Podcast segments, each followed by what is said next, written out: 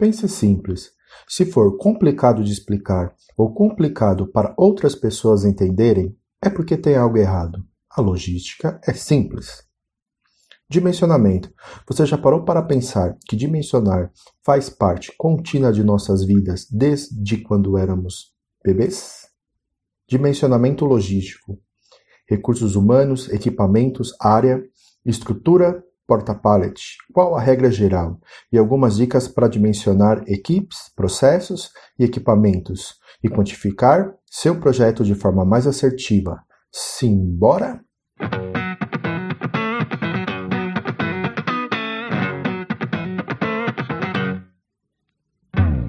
Logisticast, sua ferramenta para turbinar os conhecimentos sobre desenvolvimento de projetos e soluções em logística. Uma nova visão para você desenvolver seus negócios. apresentação Ivan Tarasquevicius.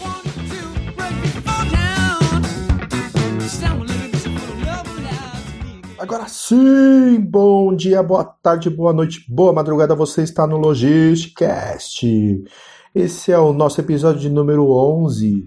E eu não fui embora não, o projeto não acabou. Por isso, indique para seus amigos e quem não curtiu muito o programa, para seus inimigos. Vamos dar uma forcinha, vamos divulgar o Logisticast, galera.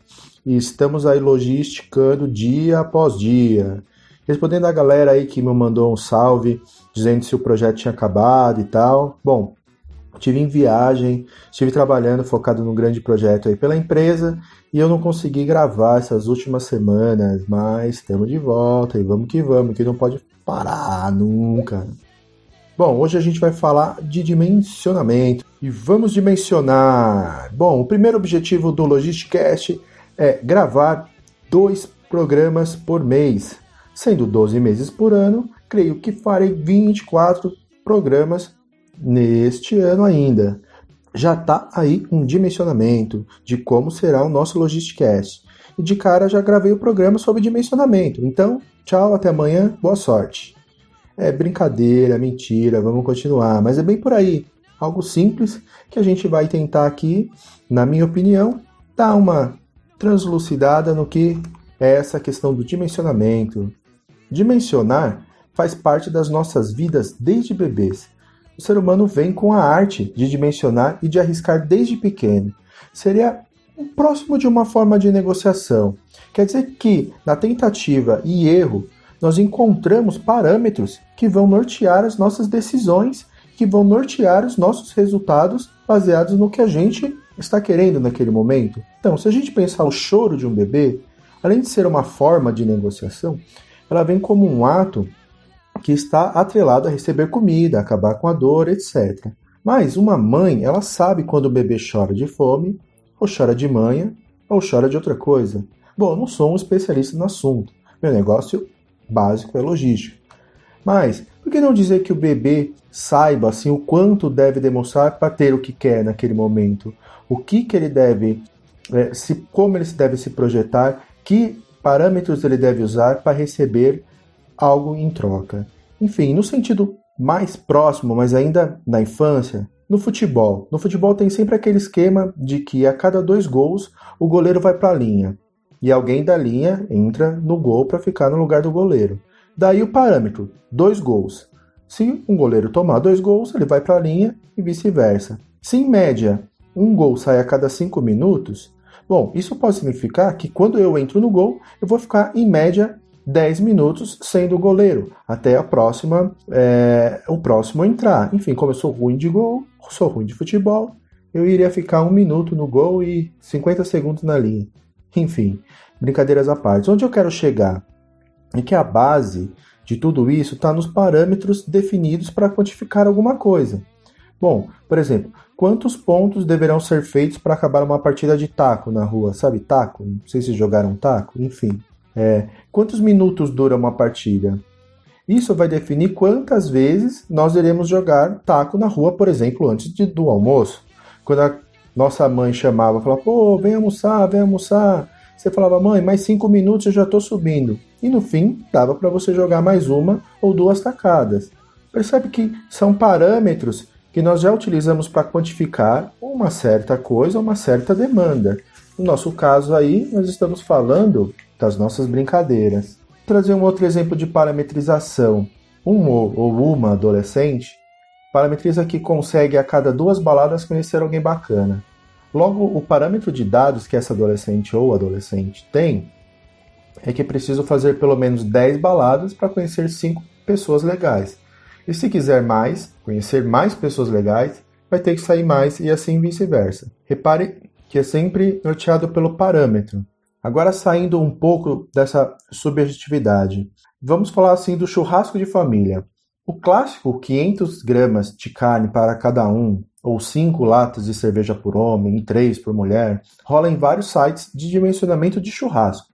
Provavelmente algum buffet, algum especialista, churrascaria, fez a medição dos dados e percebeu que havia uma interligação entre o número de pessoas, perfil, sexo, etc., com o consumo final. Porém, eu já vou dizendo para vocês que esse parâmetro para minha família não serve. Pelo menos não demonstra ao longo desses anos todos, nos nossos churrascos, nas nossas festas. No meu casamento, por exemplo, o buffet teve que correr para buscar cerveja no meio da festa, porque estava a festa.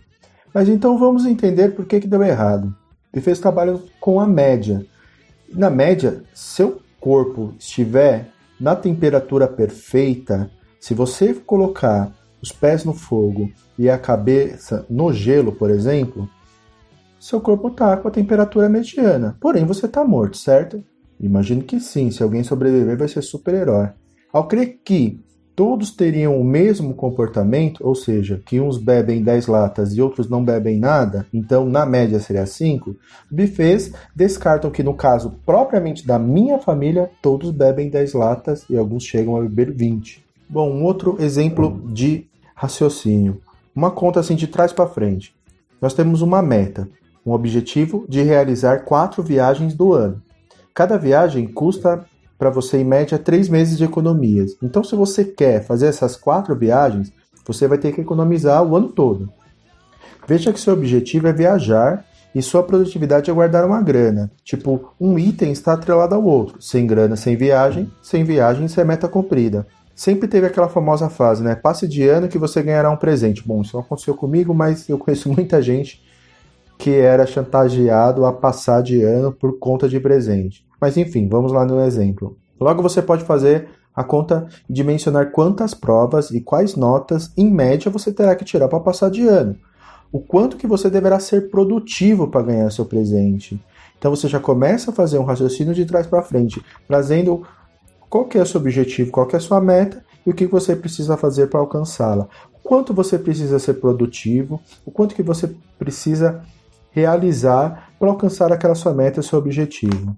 A produtividade em si, que é a palavra-chave nesse caso, ela toma conta da sociedade há séculos.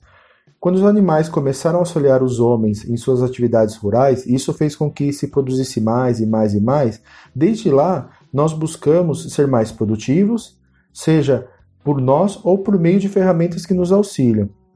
E dimensionar algo está baseado nessa produtividade, o quanto que a gente quer fazer e por quanto tempo. Um item está ligado ao outro.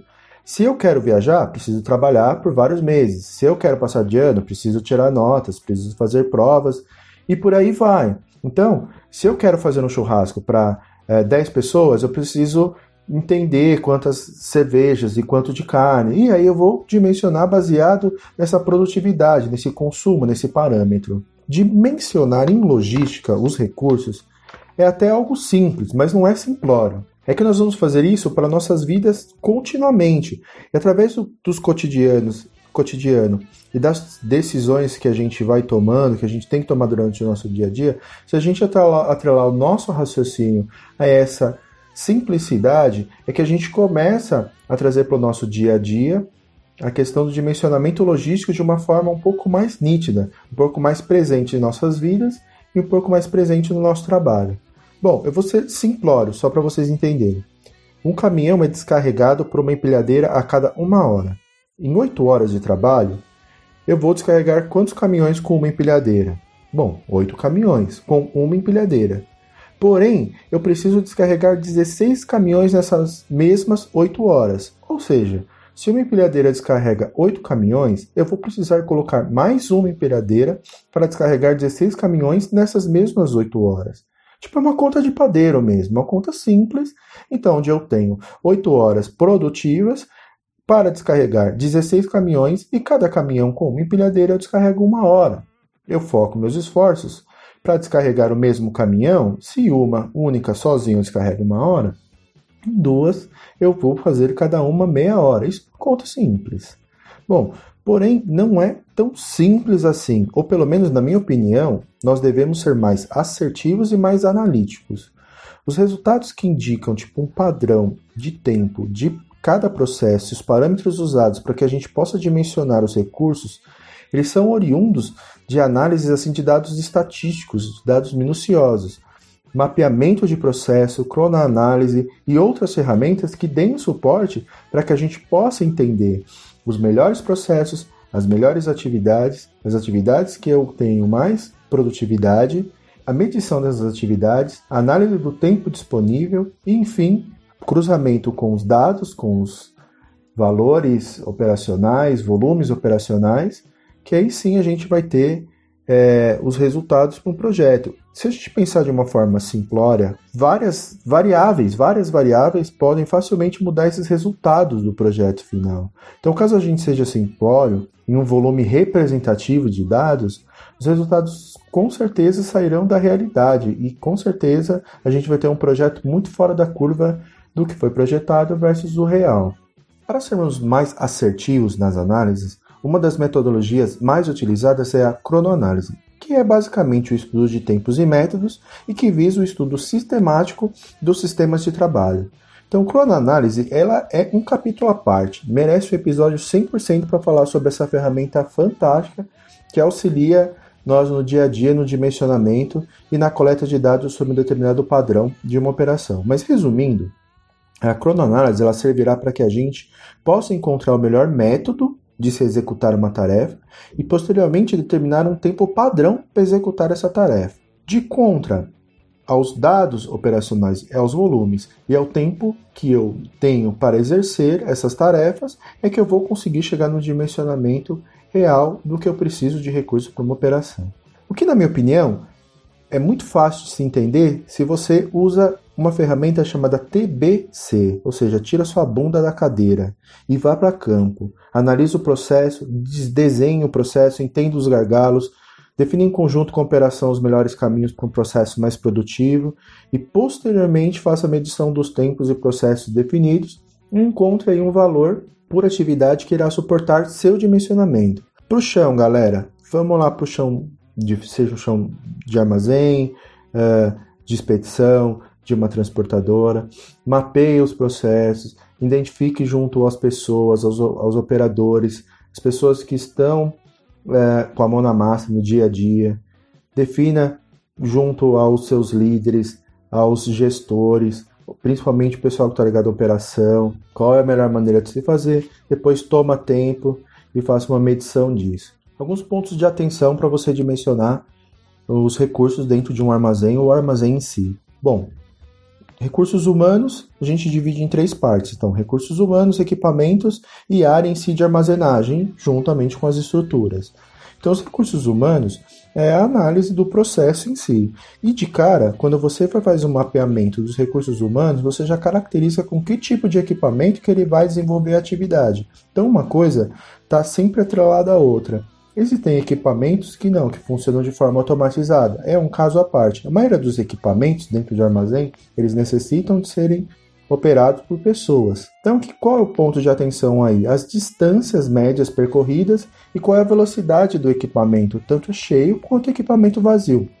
Aqui velocidade ele percorre, aqui distância que você vai ter o tempo de deslocamento. E as atividades em si que ele exerce, por exemplo, armazenar um pallet em fio, são as atividades que você vai medir o tempo, fazer essa análise da demanda, análise do tempo disponível que você tem para executar uma tarefa, quanto tempo você precisa descarregar um caminhão e disponibilizar esse caminhão vazio, quanto tempo você tem para disponibilizar uma mercadoria nas estruturas porta-pallets depois de que elas são descarregadas nas docas.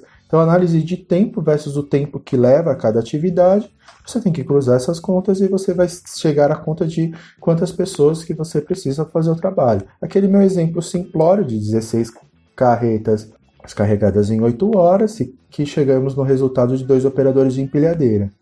Então, esses, você vê que o tempo de descarga são os operadores de empilhadeira com uma empilhadeira, então pessoas e equipamento. Num tempo, os dois atrelados, eu preciso de dois operadores de empilhadeiras, eu vou precisar de dois equipamentos de empilhadeiras. Enfim, na parte da área de armazenagem e da estrutura porta-pallet, nós já fizemos um episódio somente sobre dimensionamento de área e estruturas. Quem tiver curiosidade, ouça episódios 6 e 7 sobre estruturas de armazenagem e vai lá que está muito bem explicado. Se eu falar mais alguma coisa aqui, seria chover no molhado.